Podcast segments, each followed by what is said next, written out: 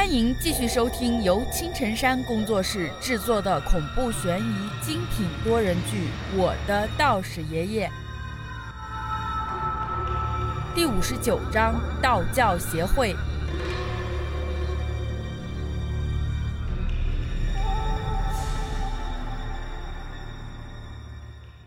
哎呀，好像流血了！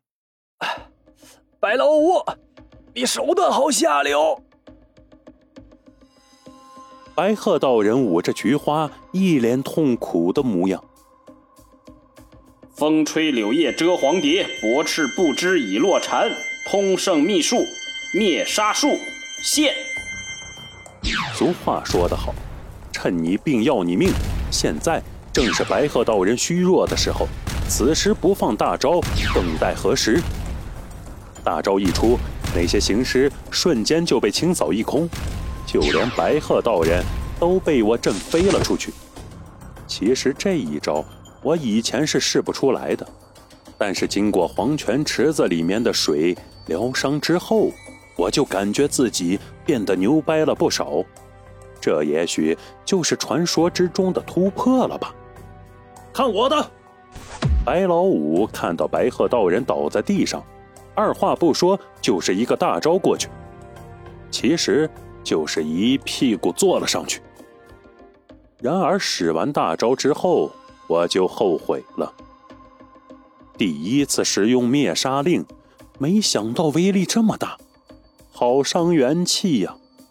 我想到了同圣秘术里说的一句话：这个灭杀令，不到万不得已的时候，千万不要使用，伤元气不说，搞不好。还会招惹到不必要的麻烦，但是这个麻烦是什么，我就不得而知了。李二哥哥，你没事吧？脸色怎么这么难看呀？你刚才好猛啊，好厉害呀！红狐被我刚才的雄风彻底的征服了，此时看我脸色发白，头冒冷汗，连忙过来嘘寒问暖。啊，啊，没事就是有点发虚。让我看看，好心疼啊！别管我了，快去干掉那个白鹤道人呐！这都什么时候了，红狐还这么缠人？哈哈，没事他已经在老夫的控制之下了，我终于可以报仇了。白老五坐在白鹤道人的身上，那叫一个蹂躏呐！我都看不下去了！尸鬼入土，恶鬼出现！那被折磨的死去活来的白鹤道人，突然对着地面喊了一句，就看到一个白色的鬼魂冒了出来，对着白老五的菊花就捅了上去。感情你们师门传承的都是这个法术吗？怎么都跟菊花过不去呀？解决了身上的危机，那白鹤道人起身就要跑，我一直在旁边看着呢。此刻能让他跑了？别想跑，看我的破灵咒！就在此时，两声巨响传来，我倒飞了出去。到底是什么人？我刚才就已经快杀了这个白鹤道人，但是关键的时刻。不知道从哪里冒出来一个大叔，一拳给我砸飞了出去。李二，我们找你很久了，刚才那招灭杀令是不是用的很爽啊？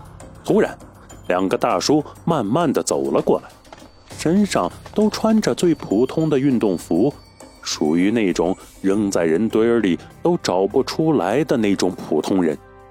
啊，你们是什么人？跟这个邪道是一伙的，我狼狈的从地上爬起来，盯着前面这两个家伙说道：“我叫曹大，这位是王三爷，我们是道教协会的人。王三爷是小队长，怎么了？有问题吗？道教协会小队长，我彻底的懵了，这都是什么情况？”这个道教协会又是什么东西？别让白鹤道人跑了，快抓住他！趁着这个空隙，那白鹤道人已经要逃走了。我连忙起身追了过去。管你是什么道教协会，还是什么妇联的，老子现在没工夫跟你废话。哪里走？什么白鹤道人跟我们没关系？你是不是想趁机逃走？就在我快要追上白鹤道人的时候，那个叫曹大的家伙突然窜了出来，拦住了我的去路。这家伙一拳向我砸来，我伸手挡下，但是下一刻我就后悔了。这个家伙的力量好大，我的手臂瞬间就酥麻了起来。看来这个人绝对不简单呐！对对对，打下面，用力！王三爷坐在一旁，居然做起了指挥。手法好快，好强！你们到底是什么人？几次交手之后，我就开始有点撑不住了。哎。我不是跟你说了吗？我们是道教协会的人，你使用的那个灭杀令是不被我们允许的禁术。如果我没猜错的话，你小子肯定是通圣一脉的传人。想当初你们通圣一脉落入魔道，是被我们一起抹杀的。想不到如今还有余孽。什么道教协会？一群吃白饭的家伙！那些邪道害人的时候，你们在哪里？一听到这里，我就不由得来气。现在这个自称是什么道教协会的人，正事儿不干就知道添乱。刚才好不容易重伤了白鹤道人，现在被他们一搅和，就全白玩了。哼，口出狂言！今天就让我来教训教训你。那一直没说话的王三爷突然窜了过来，一拳砸在我的脸上。我伸手一挡，这一拳力量那叫一个大呀！瞬间我就感觉好像是被一辆火车撞上了一般，浑身提不起力气来。好猛的一击！看来这个小子是应付不来了，我还是先撤吧。那白老五看到我不敌，连忙转身跑了出去，一溜烟儿。就没了踪影。红虎，你先走吧，老地方等我，快走！察觉到我不是此人的对手，我就赶紧吩咐红狐先撤。不，哥哥，我们要一起走。红狐抓着我的手，哽咽着说道：“听话，你先走，我马上就过去。你要听我的话，要不然我就不理你了。快走！你们两个都是通缉的对象，今天谁都别想走。”再牛的人也不能跟我们道教协会的人作对，要不然就只有死路一条。曹大跑过来勒住我的脖子，那王三爷对着我的肚子就是一拳，啊哈！瞬间我就惨叫了出来，一口鲜血忍不住从口中喷出。这样下去，我迟早要被弄死。我头猛地向后一仰，对着那曹大的鼻梁就撞了过去。哦我的鼻子！曹大捂着鼻子坐在地上，痛苦的哀嚎着：“大胆，看我的飞天神拳！”王三爷看到我把曹大干倒了，瞬间就不淡定了，双拳袭来。那一刻，我整个人就好像是炮弹一般飞了出去，而后面是一片火海，飞出去了。看着我被一击打飞，王三爷一脸难以置信的模样。估计他心里在想着，自己什么时候这么厉害了。且说我被打飞之后，那一刻我想了很多。